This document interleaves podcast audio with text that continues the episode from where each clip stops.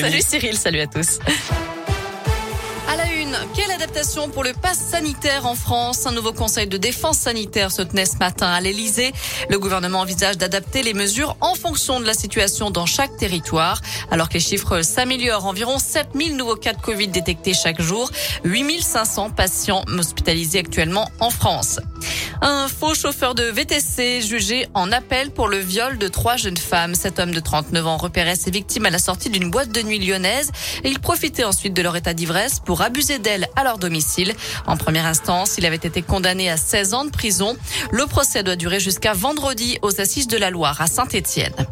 Opération anti-glisse ce matin entre Andrézieux et Saint-Just-Saint-Rambert dans la Loire. Un camion a perdu son chargement. Il transportait de la cire de bougie. Il a donc fallu l'intervention de la police municipale et des agents municipaux pour rétablir la circulation dans de bonnes conditions.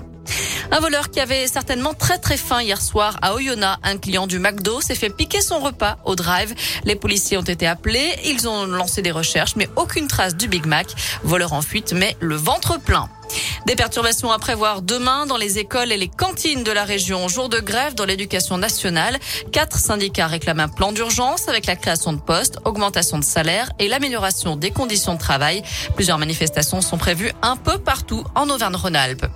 Et puis autre difficulté à prévoir aussi sur les rails et dans les gares. Mouvement de grève annoncé pour demain à la SNCF. La direction donnera ses prévisions de trafic en Auvergne-Rhône-Alpes vers 17h ce soir.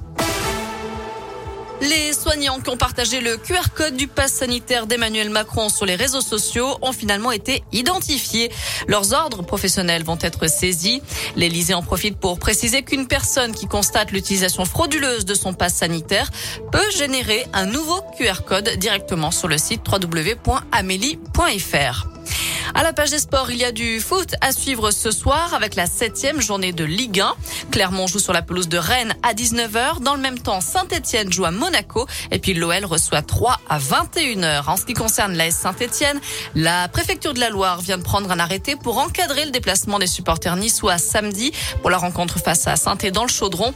200 seulement seront autorisés au stade Geoffroy Guichard avec une arrivée en bus ou en minibus sous escorte depuis l'aire de Saint-Romain-Angers sur la 47.